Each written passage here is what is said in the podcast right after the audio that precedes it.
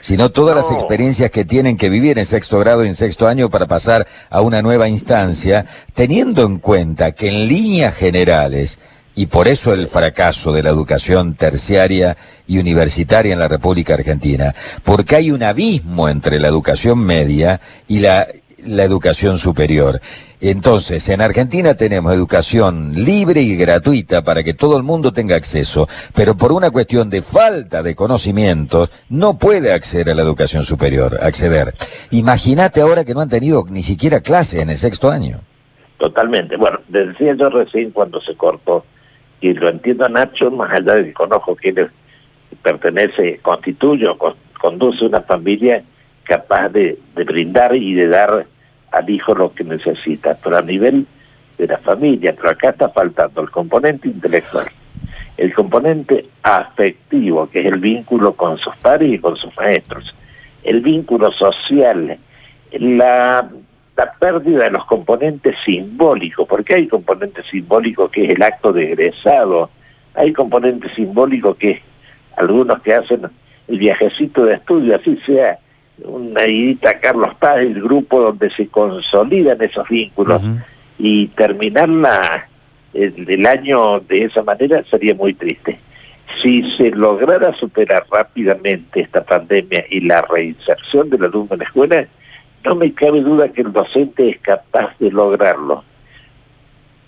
Por favor, tengamos en cuenta que hemos tenido situaciones de conflicto gremial en donde ha habido años en algunas provincias argentinas en donde a esta altura estaba solucionado recién el conflicto educativo, que ya había llevado un paro y se logró encaminar. Pero, muchachos, el, futuro se ve gris porque eh, los datos estadísticos que ustedes estaban dando no tienden a bajar. Daría la impresión de que estamos en la subida de de la curva y no en la bajada. Por lo cual yo los, les pido, por favor, humildemente, que no dejen de, de hablarme, de consultarme, que lo que me honra, porque esto lo solucionamos entre todos. La escuela no puede ser autoritaria en las soluciones que dé, la familia tiene que ser un auxiliar y no una, una institución eh, quejosa. El sistema debe brindar ayuda técnica amable y oportuna y la sociedad debe entender que salud y educación son dos pilares fundamentales y parece que no lo estamos reconociendo todo porque mientras el médico nos salvó la vida de un familiar o de alguien, lo aplaudimos. Y cuando algo pasó porque él se enfermó cuidándonos, lo puteamos.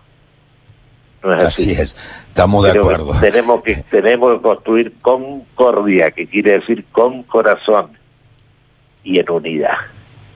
A lo mejor Eduardo, impecable, te "Mensaje agradecemos optimista". muchísimo el contacto telefónico. ¿eh? No, por favor, gracias a ustedes, Nacho, una vez más, saludos a tus padres Gracias, y. Beto, te quiero mucho. Igualmente, igualmente, Eduardo. Bueno, allí está, Eduardo Carbo. Utilización de las tecnologías. Hay alumnos responsables y dedicados y hay alumnos menos responsables y menos dedicados. Hay familias comprometidas profundamente y familias menos comprometidas.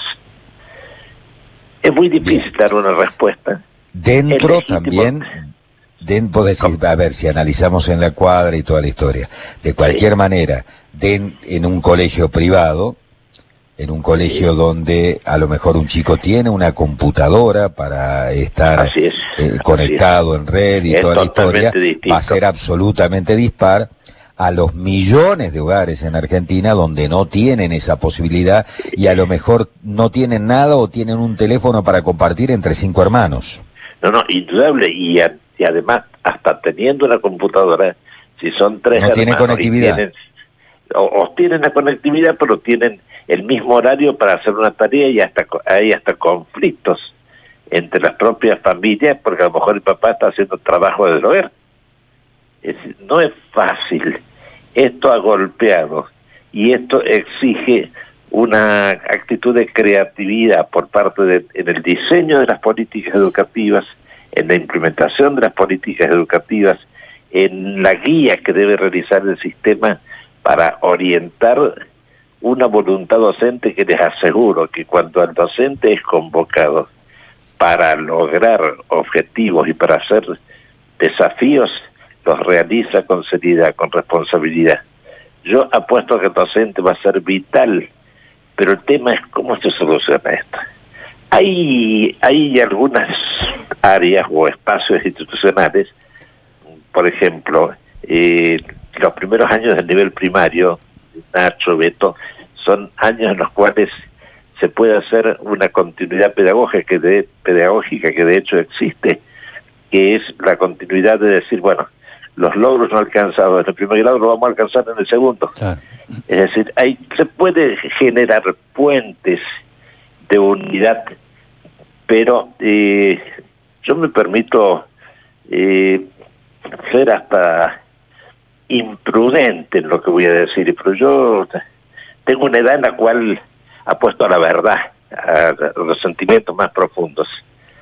Es muy delicado que un alumno o la familia tengan en su hijo la pérdida de un año, como tampoco es también es delicado darle por aprobado, porque es un daño muy grande, a creernos y entre todos y fantasear con que nuestro chico aprendió lo que realmente no aprendió.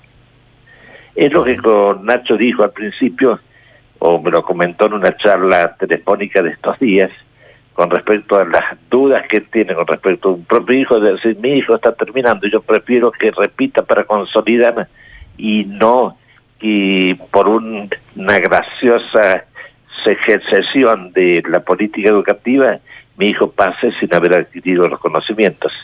Y eso es una actitud responsable. Hay escuelas distintas, hay docentes distintos, hay alumnos distintos y hay compromisos distintos en la familia. Y a todo eso, y a todo eso que es heterogéneo, no se le puede dar una respuesta homogénea. Ahora, eh, cuando Sarmiento eh, creó la escuela pública en Argentina, eh, y gracias a la impronta genial, a mí que no me vengan con otro Gracias a la impronta genial de Sarmiento, todavía tenemos escuela pública en Argentina y está en terapia intensiva, pero está. Así es. Gracias a su impronta genial. No, y además el, hasta el guardapolvo blanco era para universalizar, igualaba. Exacto. Ahora, teniendo en cuenta que hoy no iguala tanto debido a la distinta situación de cada una de las familias, lo más justo no sería aquellos que adquirieron un poco más de conocimiento, seguramente no todo lo que tendría que... Y aquel que no adquirió nada o casi nada, tendrían que repetir y nos preguntábamos nosotros, un oyente ayer nos habló, dijo, así, ah, ¿cómo haces con los jardines? Suponete que, dijéramos, che, la verdad, este año no se han cumplido los objetivos por este desastre, por esta pandemia, así que eh, vamos a repetir, todos, todos repiten. ¿Y qué, hacemos juntando a los chicos de sala de cuatro, los sala de cinco, los que se tienen que anotar? ¿Se duplicarían? ¿No habría espacios?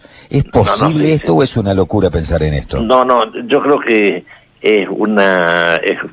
Eh, nada es locura, todo es pensable, pero no ganamos nada con decir, repite, juntamos, apilamos, sino que esto exige poner la lupa y buscar las mejores, porque también hay alumnos que están alcanzando rendimientos excepcionalmente buenos en este en este a, lo mejor, a lo mejor es un porcentaje menor al 10%. Beto, yo los invito a que sí, puede ser bajo, medio o alto. Nuestro caso es de mediano cómodo, pero les digo esto, ¿por qué no analizamos un poquito lo que ha pasado en las últimas distinciones que tuvo la República Argentina a nivel de encuentros mundiales de ciencia, de tecnología, eh, de creatividad, donde ha sido distinguida? me atrevo a decir que en un elevadísimo porcentaje son alumnos de escuelas públicas. Mm. Analícenlo los chicos de Berrotarán, los chicos de Lotripem, de, eh, cuidado, es decir, yo no, no asocio eh, condición social como ustedes tampoco a éxito educativo y a nivel de aprendizaje, porque a veces el alumno que lo he vivido ¿eh? lo he conocido, alumnos que el papá lo sube arriba un caballo, el chico se duerme y el caballo lo lleva a la escuela de memoria todos los días, con frío, en Córdoba, ¿eh? Y el chico después de una hora y media llega a la escuela y luego sube el caballo y está dormido, lo trae el caballo que conoce el camino a su casa y ese chico es un chico que aprende. Es decir, mientras más cuesta, más compromiso hay, pero también está el juego de la familia, Beto. No estoy Estamos de acuerdo.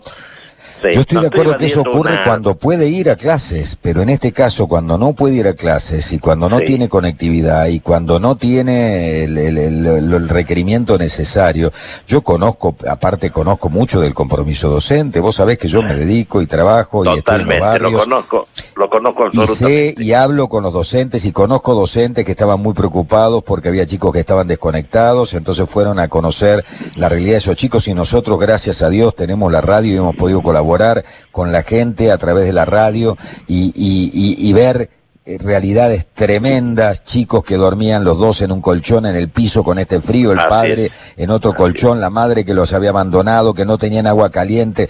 Todo esto gracias, fíjate vos, a esta situación de pandemia que los docentes se llegaron a la casa para ver qué pasaba, que no estaban conectados de ninguna manera, que habían perdido contacto con el colegio. O sea que todo sirve, pero evidentemente en una situación así, la desigualdad es mayor, es más grande, lamentablemente. Indudable, indudable, indudable. Y te voy a decir una cosa, en esto no, si soy infidente te pido mil disculpas. Eh, cuando vos asumiste la responsabilidad y el acto de coraje cívico de proponer tu candidatura, para mí me significó no una sorpresa, pero sí un halago, que una de las llamadas primeras que hiciste fue a mí y me dijiste, Eduardo, para mí es fundamental el tema educativo y tu preocupación educativa la conozco, es decir, no, no me la tiene que contar nadie porque has dado testimonio de ello. Y con esto estás dando testimonio. Pero sí te está preocupando la desigualdad social. Porque en una sociedad que cada día la vemos más marginada, que va eliminando una franja importante a la cual pertenecemos, y hay cada día más pobres y mayor riqueza concentrada, indudablemente que agregarle el factor de la desigualdad educativa es hacer como una segunda una condena en segunda instancia. Así es. ¿O no, Beto? Dejemos de, la, dejemos, dejemos, dejamos de lado este tema particularmente y nos vamos al tema de las escuelas privadas y las cuotas, que es otro tema, ¿no? El otro día el presidente de la asociación hablaba, hablaba de que había en algunas escuelas moras del 80%. ¿Y cómo hacen para parar la olla, digamos, para pagarle a los profes, etcétera, etcétera, cuando la situación es así? Eh, aquí hay una, un retroalimento ¿eh? entre prestación. Primero, los, los gastos institucionales no se han reducido, porque las escuelas tienen parte de las plantas cubiertas por aportes estatales y tienen lo que tienen el gasto más importante, más fuerte, bajo su responsabilidad y bajo su eh, manejo económico. ¿Entendemos a la escuela como una empresa social o entendemos a la escuela como una empresa que debe ser eh, redituable y generadora de, de dinero? Es decir, yo creo que escuela es una empresa de compromiso social. Si es una empresa de compromiso social y se jugó hasta la médula en esto. Y yo estoy, tengo testimonio de los padres que están haciendo un esfuerzo especial, salvo aquellos que están impedidos porque se quedaron sin trabajo, porque no facturan más, con los cuales hay que tener un diálogo muy fuerte, porque una familia que está sufriendo, pero el padre aporta, mi experiencia, aporta, ayuda, porque si no es muy fácil decir, si no va si no tiene presencialidad en donde los gastos no bajaron, porque hasta los servicios eléctricos nos han subido en este tiempo, si no tenemos eh, ese sostenimiento, tampoco esperemos ir el año que viene y decir aquí vengo con mi hijo porque esa, esa escuela no va a estar más. ¿Me explico? No va a estar. Es lo que pasa eh, con un restaurante lo que está pasando con muchas actividades productivas, es decir, estamos viviendo un momento extremadamente difícil. Está esa correspondencia legítima de un padre que dice, mi hijo no va a la escuela porque hay muchas familias que se organizan en función de la escuela, Nacho y Beto. Sí, absolutamente. organizan su vida En la mayoría de diaria. los casos trabajan papá y mamá, se complica todo, sí, sí. Claro, el papá pasa por la escuela, deja a su hijo, la mamá pasa por la escuela, deja a su hijo, y, y, y no está ese elemento organizador de la familia, unificador social, promotor de la persona y promotor de un ascenso social que es la educación. Es decir, Nada no menos estoy y nada queriendo, más. no, pues no quiero dogmatizar, ¿no es cierto? No quiero dogmatizar porque esto es una discusión abierta.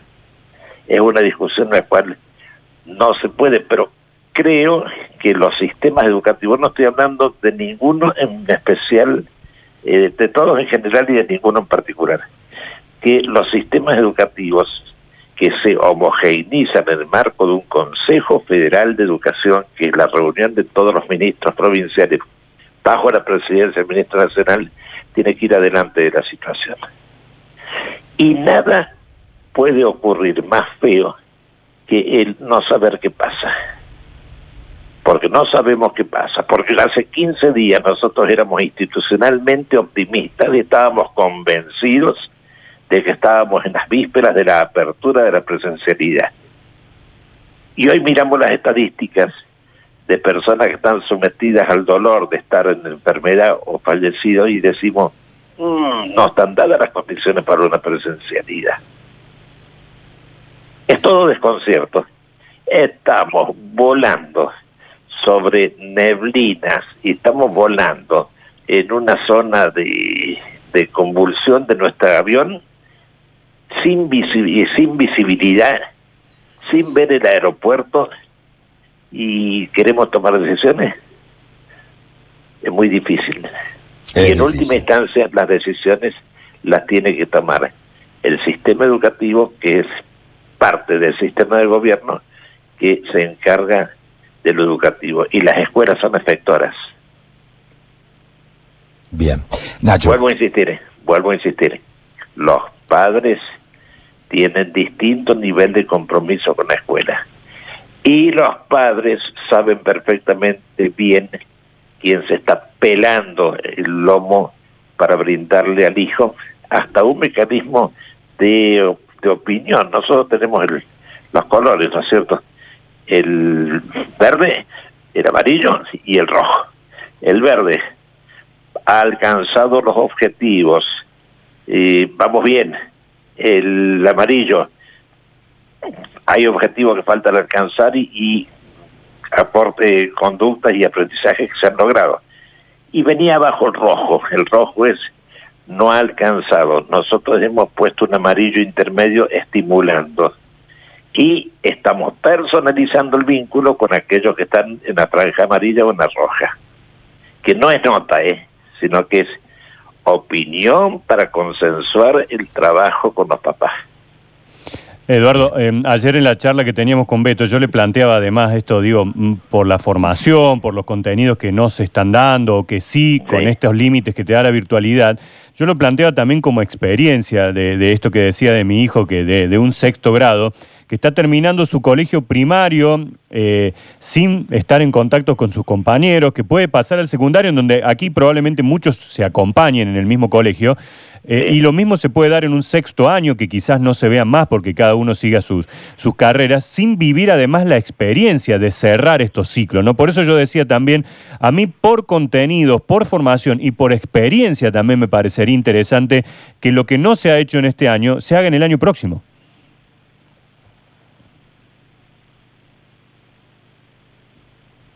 Eduardo, Ay, se nos interrumpió justo el se cortó, se cortó. cortó la comunicación telefónica. Eh, pero